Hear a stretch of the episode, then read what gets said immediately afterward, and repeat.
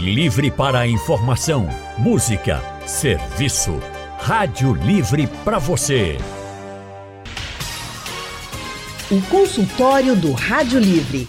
Faça a sua consulta pelo telefone 3421 3148. Na internet www.radiojornal.com.br o verão chegou, a estação mais quente do ano começou nessa sexta-feira em meio um período de aumento da temperatura global. Você tem percebido o aumento da temperatura? O ano de 2023 foi considerado o mais quente em 174 anos de medições meteorológicas. Bom, mas como cuidar da pele sob um calor intenso? Quais podem ser as reações ao sol? E como tratar as doenças do período? Para responder a essas e outras perguntas, o consultório do Rádio Livre de hoje, sexta-feira, recebe Giovana Kubitz, médica graduada pela Faculdade de Ciências Médicas da Universidade de Pernambuco. Atualmente é residente de dermatologia no Hospital Universitário Oswaldo Cruz, da Universidade de Pernambuco. Também atua no serviço público e no Sistema Único de Saúde, o SUS, com ênfase em dermatologia clínica. Doutora Giovana, prazer recebê-la nessa tarde. Seja bem-vinda ao consultório.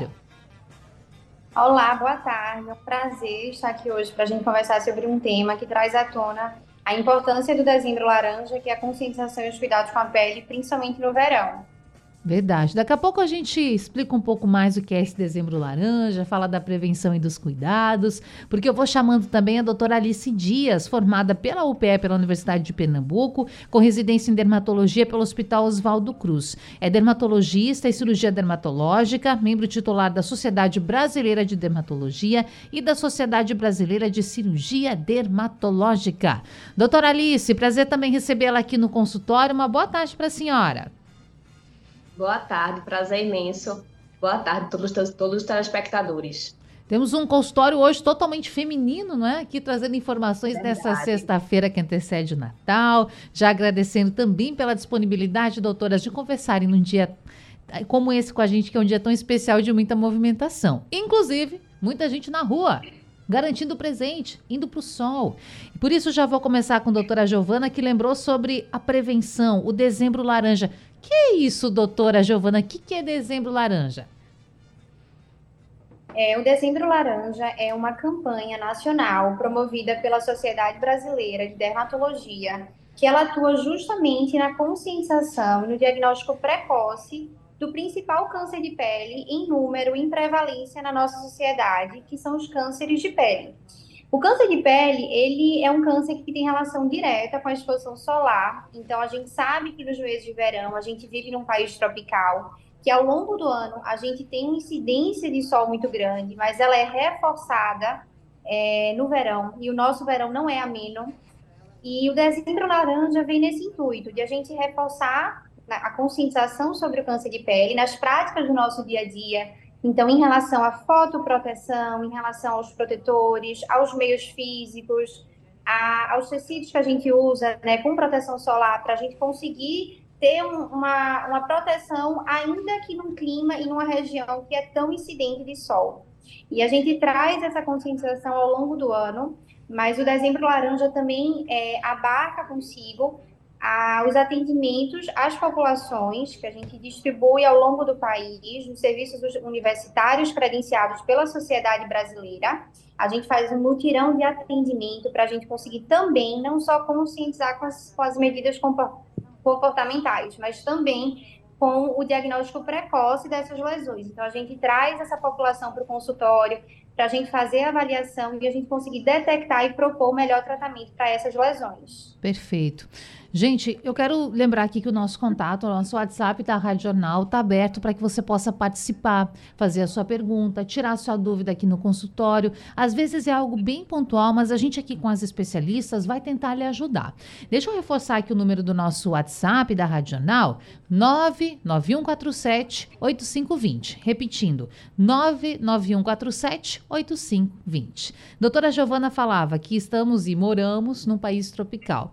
Por isso, doutora Alice, eu quero também falar sobre a nossa realidade do Nordeste, de Pernambuco, em que o sol de fato é presente praticamente o ano todo. Tem período chuvoso, sim, mas o sol é presente, é latente, é forte. Dito isso, Aquela orientação do filtro solar, quando a gente vai para qualquer exposição ao sol, tem que usar? Qual é o fator que devemos utilizar? Tem um fator diferente para aquela pessoa que fica ao sol, exposto ao sol o dia todo, ou para aquela pessoa que, como eu, fica aqui dentro de um estúdio, trabalha em escritório?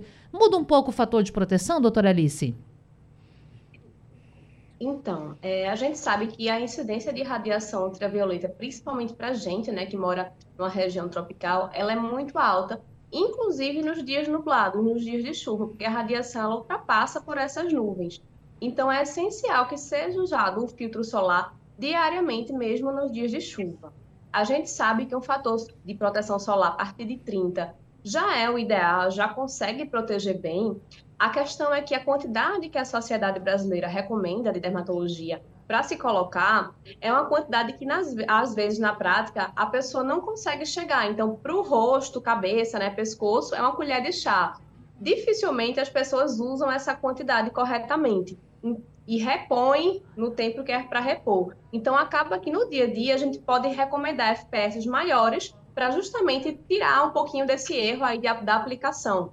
Normalmente, a gente vai preferir recomendar esses FPS maiores também em pacientes de risco. Então, paciente que tem um histórico familiar ou pessoal de câncer de pele, ou algum paciente que tem uma dermatose, né, alguma doença dermatológica ou condição dermatológica que seja piorada pelo sol, como, por exemplo, melasma, rosácea, enfim, ou doenças mesmo, como lúpus, que pioram muito com o sol. Então, FPS, geralmente, a partir de 30, se for ter uma exposição solar mais intensa, ou se for um paciente com algum fator de risco, a gente recomenda FPS maiores, 60, 70, enfim. No caso daquela pessoa, doutora, que utiliza um fator de proteção 30, por exemplo, a senhora citou esse, de quanto em tanto tempo, quanto em quanto tempo eu preciso fazer a, a recolocação desse produto? Então, o que a sociedade recomenda é a cada duas ou três horas. Hum. É, mas, assim, na prática, a gente sabe que é meio difícil de conseguir chegar nisso daí. Então, o que eu, na minha prática de consultório, acabo chegando é tentar fazer uma, uma reposição mais realista. Então, colocar de manhã antes de sair de casa e ali perto do meio-dia, se a pessoa for sair para almoçar, alguma coisa, o ideal é que reaplique esse protetor solar. Principalmente se a pessoa está saindo de um lugar fechado e partindo para um lugar aberto, é o ideal reaplicar. E a gente sabe também que, mesmo, e é assim, quem vai para ambiente fechado vai chegar o momento que vai passar por uma exposição solar e a radiação ela pode passar pela janela também. Então é importante, mesmo que a pessoa não fique diretamente exposta ao sol, também use esse protetor solar diariamente. E doutora Giovana, para aquele nosso ouvinte que é homem, que pensa assim, ah, não gosto tanto de, de cuidar da pele, tô, tô, usando aqui, vou colocar alguns pontos aqui da, das diferenças de, de, hábitos, né, entre homens e mulheres, para que a gente possa dar as dicas. Porque o homem pode pensar assim, não gosto tanto de cuidar da pele, não acho que é interessante, não uso protetor solar, embora a gente saiba que muitos já estão atentos a isso, e prefiro colocar um chapéu, colocar um boné quando vou fazer uma exposição ao sol. Esse tipo de adereço, o boné, o chapéu, ele ajuda de alguma forma a proteger a pele? Com certeza, o meio físico, que são as sombrinhas, são os chapéus que a gente usa, as camisas de manga longa, eles são artefatos que são importantes no dia a dia, levando em consideração que a gente não consegue atingir a quantidade e a frequência da aplicação que a sociedade brasileira preconiza do uso dos meios químicos, que são os protetores solares. Mas a gente tem que levar em consideração principalmente que a maior parte desses artefatos não tem a proteção solar incluída no tecido. Então, por exemplo, quando a gente se expõe ao sol sem uso do protetor solar, só com a sombrinha, a sombrinha consegue bloquear em torno de 30 a 40% da incidência dessa proteção, dessa radiação que está incidindo no paciente. Então, a gente consegue aumentar a proteção do paciente quando a gente usa o meio físico, o tecido, o óculos de sol, o boné, a camisa UV, com protetor solar. E a gente potencializa essa proteção quando a gente usa um meio físico, se esse tecido já vem adicionado à barreira de proteção contra a radiação ultravioleta, que são esses tecidos que vendem nessas lojas especializadas em produtos para pra praia, para atividade aquática.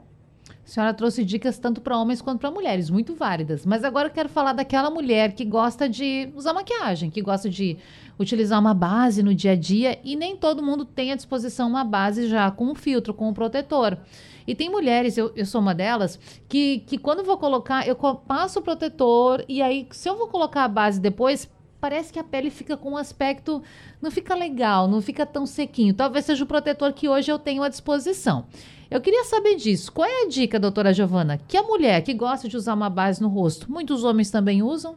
E para esse homem que está nos acompanhando, qual é a ideia? Que seja melhor já a base com a proteção, com um filtro, ou como se faz para deixar a pele com um aspecto gostoso, assim, quando toca e também agradável de ficar o dia inteiro?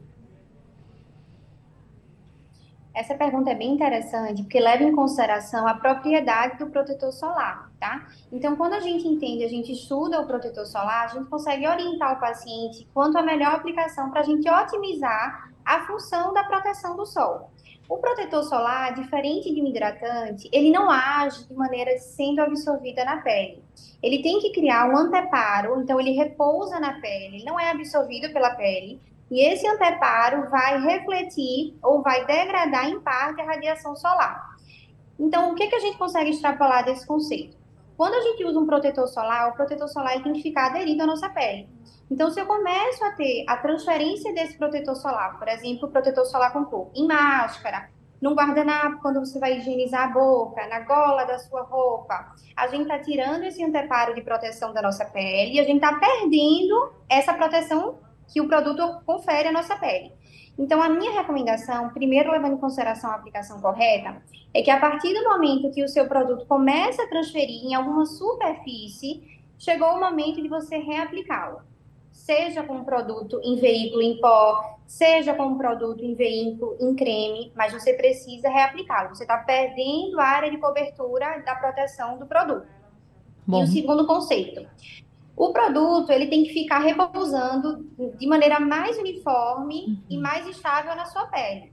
Então, o ideal é que a gente faça uso de um produto cremoso, a gente aplique esse produto na quantidade correta, que é o ideal de uma colher de chá em face, pescoço e para os pacientes que são calvos também a careca, e que depois, para as mulheres principalmente, a gente finalize essa aplicação com um produto em pó, seja um protetor solar em pó ou seja um pó convencional de maquiagem que a gente habitualmente usa.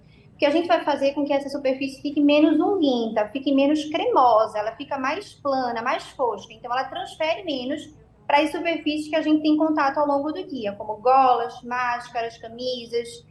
E em relação à proteção solar com cor, eu acho que hoje em dia a gente conta aí com uma diversidade tão interessante de produtos. A gente tem produto em bastão, a gente tem produto em gel, a gente tem produto cremoso. Então, a gente consegue individualizar isso em consulta, trazer para o paciente aquilo que tem mais indicação para o tipo de pele e para a experiência do que a gente consegue testar e acertar mais na escolha.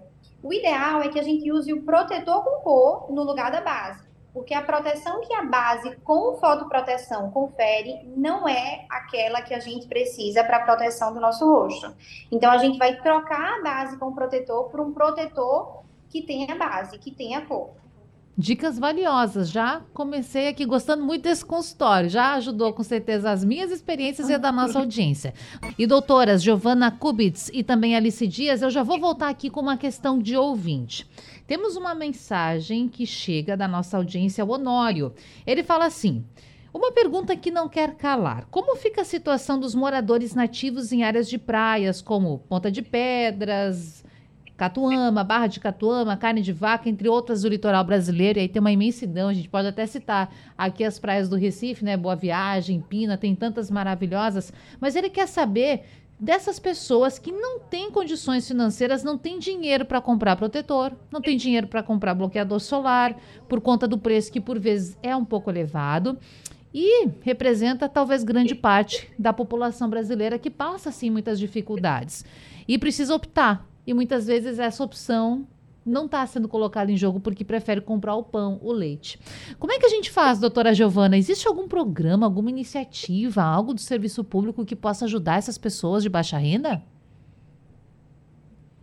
Então, o protetor solar, como qualquer insumo que é oferecido pelo SUS, pelo Sistema Único de Saúde, ele sofre variação ao longo do ano mas a expectativa ele é previsto no rol dos medicamentos fornecidos pela farmácia, pela farmácia popular. Então, cada distrito sanitário conta com seu posto de saúde e o posto de saúde consegue fazer essa triagem inicial das doenças de pele, de algum problema dermatológico, mandar esses pacientes que tenham qualquer lesão que seja sugestiva de um câncer de pele ou de uma, de uma doença relacionada com o sol que mereça que precisem da assistência do médico especialista e conseguem oferecer as medidas iniciais de proteção ao sol. Então, a gente consegue fazer, né, a, a, orientação em relação às medidas de proteção ao sol, isso varia depender da profissão do paciente, se o paciente trabalha diretamente exposto ao sol ou não, e consegue também pegar esse produto é, através das unidades básicas de saúde, que é o protetor solar. Pronto. Então, essa orientação é muito importante para você que está nos acompanhando. Não deixe de buscar, então, esse direito. Doutora Alice Dias, eu quero entrar em outra pauta, lembrando, é claro, que essa questão da proteção da nossa pele com o sol vai permanecer aqui no nosso consultório. Mas para a gente falar de maneira mais geral, quais são as doenças de pele, da pele, que podem ser acentuadas com o calor? Por exemplo, acne. Pode acentuar o aparecimento? Quais seriam as principais que a senhora poderia destacar para a gente? Tá, é, então, a acne é uma das principais condições aí que piora no verão, né? Porque a gente sabe que o ambiente mais quente, ele propicia a produção maior de, da glândula sebácea. Então, isso vai favorecer a piora da acne. Assim como aqueles pacientes que têm rosácea também, aquela pele que sente queimou mais facilmente no calor, que fica mais avermelhada. É, nesse momento também é um momento de piora da rosácea. É, além disso, a gente sabe também que as micoses, o pano branco, enfim, eles estão mais incidentes nessa época. Por quê? É, as micoses, em geral, elas podem ser transmitidas de uma pessoa para outra, mas o pano branco, que é um tipo de micose, ele é causado pelo fungo da própria pele da gente.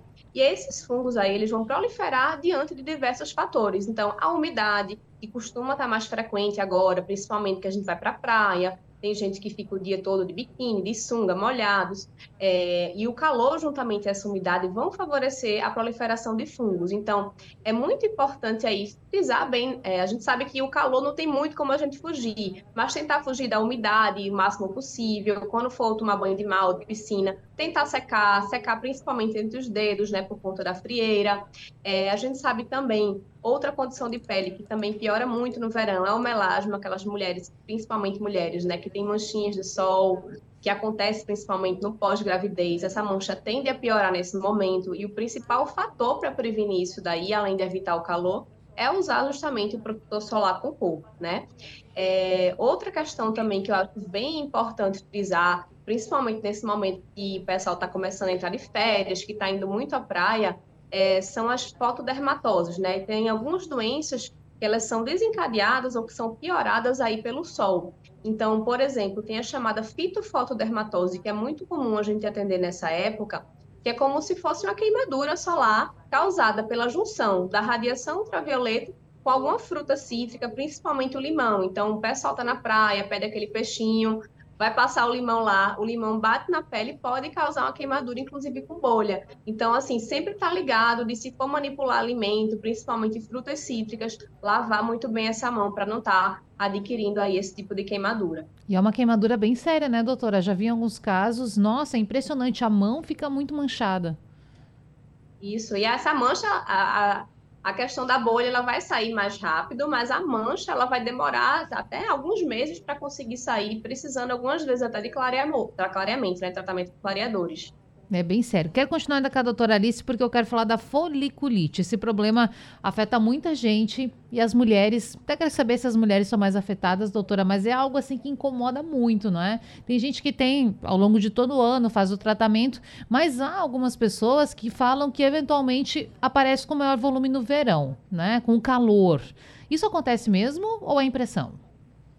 Isso, pode acontecer também, né? É mais uma doença que pode piorar com o calor, mas a recomendação é a mesma para o ano inteiro, né? Então, quem tem a foliculite, principalmente por conta de roupas apertadas, por conta de técnica de depilação, é, nosso principal objetivo aí é prevenir que essa foliculite venha acontecer. Então, usar roupas mais leves, roupas de algodão, é, e tentar também técnicas depilatórias definitivas. Então, evitar o máximo que puder gilete, cera e preferir depilação a laser, que a gente vai conseguir deixar o pelo mais fino e esse pelo vai, vamos dizer assim, cravar menos. Então a gente consegue ter um resultado melhor. E aí, logicamente, que casos mais graves ou casos que aquela foliculite chega a fazer realmente uma infecção propriamente dita, a gente vai ter que partir para a medicação para auxiliar nesses casos. Perfeito. Doutora Giovana, por vezes a gente escuta as pessoas falarem a respeito daquela sensação, claro, de calor, o suor no período do verão. E tem gente que diz que fica muito irritado, que a pele começa a coçar. Tem até uma, uma, uma amiga, uma conhecida, que disse recentemente que recebeu um diagnóstico falando que ela teria alergia do calor, alergia do suor, melhor. Que quando né, vai para academia, quando acontece só um pouco mais, a pele tem algum tipo de reação. E a gente imagina, é claro, que o verão, o calor pode favorecer essa transpiração um pouco mais elevada. É um problema também nesse período, doutora Giovana?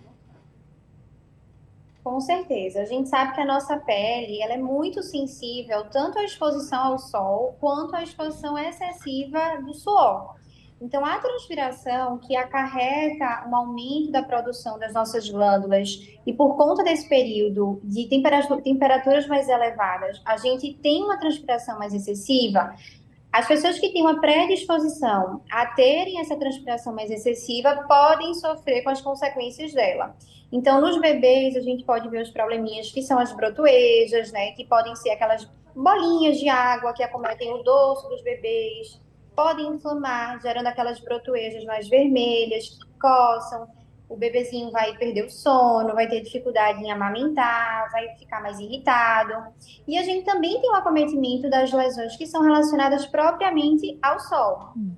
Então, existe um grupo de lesões que são alergias ao sol, que são as dermatoses fotoalérgicas. E essas condições precisam ser avaliadas em consulta, porque a gente pode ter uma, uma apresentação clínica muito diferente, muito heterogênea. O paciente pode ter plaquinha que parece um urticária, o paciente sentir a coceira, o paciente pode ter como se fosse uma queimadura solar, aquela queimadura mais arrastada na região do colo, na região do rosto, assim como as doenças que também pioram por conta do sol, mas que tem um fundo genético, que é o caso do lúpus, de doenças relacionadas ao colágeno, que é o caso da dermatomiosite, então, a gente precisa trabalhar muito bem essa queixa em consulta, conversar bastante com o paciente, até porque existem medicamentos que eles são ingeridos de maneira oral, mas eles são convertidos é, através do metabolismo do próprio paciente a umas substâncias que, quando chegam na pele através da circulação, se expondo no sol, o paciente vai ter a, a clínica, a, a apresentação de uma alergia solar, por conta de um medicamento que foi tomado por via oral. Então, é uma anamnese, é um trabalhinho de formiguinha, a gente conversa muito com o paciente, traz para a mesa do consultório as medicações em uso, como essa lesão ap aparece, qual é o momento que ela aparece, para a gente conseguir chegar nesse diagnóstico. Eu queria justamente entrar nesse assunto de medicamentos e aí continuar com a doutora Giovana, depois chamar a doutora Alice, porque a gente está percebendo aqui que diversas situações podem acontecer. Desde você ter a foliculite, como a gente já falou, as espinhas sendo mais acentuadas, as manchas na pele, são tratamentos diferentes. Mas o que de maneira mais comum é recomendado para resolver essas questões relacionadas à pele e o calor? E eu quero começar com a doutora Giovana. Então, depende muito do que a gente vai diagnosticar em consulta, mas existem algumas orientações gerais que a gente consegue trazer para o paciente que, de maneira geral, melhoram esse período que a gente enfrenta de aumento de temperatura e de aumento de transpiração. Então, nas crianças e também se estende aos idosos, principalmente essa população de mais risco, deixar uma, uma roupinha mais arejada, evitar tecido sintético. Então, um ambiente arejado, essa transpiração excessiva, quando a gente oclui muito, coloca muita roupinha, muita mantinha no paciente, a obstrução dessas glândulas pode piorar. Se a gente fosse expor ao sol, aumentar a ingesta de água, ter muito cuidado para evitar as queimaduras solares. Então, o paciente que já tem uma sensibilidade maior à pele, ele ter esse cuidado de aumentar a hidratação, levar sempre o protetor dentro da bolsa, reaplicar idealmente no intervalo de duas a três horas. Se o paciente vai praticar atividade aquática, vai para a piscina, vai para a praia, a gente tem que reduzir o intervalo entre as aplicações. Então, a gente vai aplicar assim que o paciente sair da água, enxuga bem o corpo, aplica novamente o produto. E as, os distúrbios de pigmentação da pele, como é o caso do melasma, ou então aquelas manchinhas escuras que ficam na pele do paciente que tem acne, a acne vai indo embora e vai deixando uma manchinha escura no lugar dessa lesão ativa, esse paciente precisa cuidar da, da proteção solar para evitar que essa mancha vire um pigmento de tatuagem na pele. Então, a gente consegue estender com a proteção solar adequada, na quantidade correta, no intervalo correto, usando não só o protetor, mas os meios físicos, a hidratação mais aumentada, então sempre andar com a garrafinha de água. Eu costumo falar para os pacientes que a gente nunca recusa um copinho de água, porque a gente não é para beber água quando está com sede, a gente tem que sempre estar tá bebendo um pouquinho de água. E a gente cuidar dessa parte de evitar excesso de roupa, deixar o corpinho mais refrescado. Tecidos sintéticos nessa época do ano não são tão bem-vindos que a pele está mais sensível. Perfeito. Doutora Alice, o que a senhora pode acrescentar essas informações? É, então, além de tudo que o Ju já falou, que é super importante, a questão da hidratação também, não só a hidratação de ingerir água, mas também a hidratação da própria pele. Tem muitas condições aí que pioram no verão, uma delas que é muito comum é a dermatite atópica, né? É, um dos sintomas da dermatite é justamente essa coceira aí quando está suando. Logicamente, tem uma gama de diagnósticos possíveis, né? Mas os pacientes atópicos, eles têm uma barreira de pele prejudicada, eles não produzem a gordura da pele de maneira eficiente. Então, principalmente para esse tipo de paciente, a hidratação cutânea é, pacientes que têm uma sensibilidade maior, principalmente rosácea, enfim, é, eles têm uma sensibilidade muito grande ao calor, então eles sentem a pele queimando. Então, nesses casos, resfriar a pele com a própria água, enfim, água mais geladinha ou água termal, também pode ajudar bastante, né? E aí, é, o que, corroborando aí com o que Gil falou, né, em relação à hidratação, né, de beber muita água, a gente tem que frisar muito isso, principalmente para os idosos, que já têm uma concentração menor de água e tem um risco maior de desidratação. E uma desidratação no idoso é muito mais perigosa do que no adulto jovem que não tem comorbidades, não tem doenças, enfim. E também nas crianças. As crianças elas não têm é, esse centro de termorregulação, Sim. da regulação da temperatura adequada ainda, né? Então elas ainda estão maturando isso daí. Então é muito mais comum de ter insolação nas crianças, na infância. Então a temperatura do corpo aumenta realmente, é como se a criança ela fica com a febre por conta dessa insolação. Então a gente tem que frisar muito esse cuidado também. A insolação é algo complicadíssimo, doutora Alice. Eu queria até que a senhora explicasse para a gente. Eu já, já passei por isso, mas eu, de fato, fiz uma exposição ao sol por muitas horas, longas horas ao longo do dia. Quantas horas são suficientes para que a pessoa tenha insolação? Então, vai variar muito de pessoa para pessoa. Geralmente, o adulto ele vai precisar de algumas horinhas aí para conseguir chegar nisso, mas uma criança que ainda não tem esse centro termorregulador tão bem definido, ele pode, em questão de minutos, né, e pertinho de uma hora ali, conseguir chegar na insolação, se, por exemplo, estiver tomando sol ali perto do meio-dia, com incidência maior de radiação. Então, a insolação em si não é só aquela queimadura de pele, Sim. não é só o ficar vermelho, esse risco de bolha, é ficar realmente com a temperatura do corpo muito aumentada e isso tem seus riscos, né? A pessoa realmente fica com febre, pode chegar a ficar mais prostrada, enfim. Eu lembro que tive até de fazer soro de ir pro hospital, porque realmente mexe muito assim com a nossa. Des desestabiliza a pessoa, né, doutora? Tem que ficar muito atento. Agora, antes de chamar o intervalo, quero ouvir a doutora Giovana sobre outra questão, que é essa, esse ponto que a doutora Alice até falou agora um pouco, mencionou, sobre queimar a pele, né? Tem pessoas que gostam de bronzear, de estarem bronzeadas. Hoje se tem também a opção dos bronzeamentos artificiais, alguns até que não são tão indicados como, por exemplo, de fita, e aí as senhoras podem me corrigir se eu estiver errada.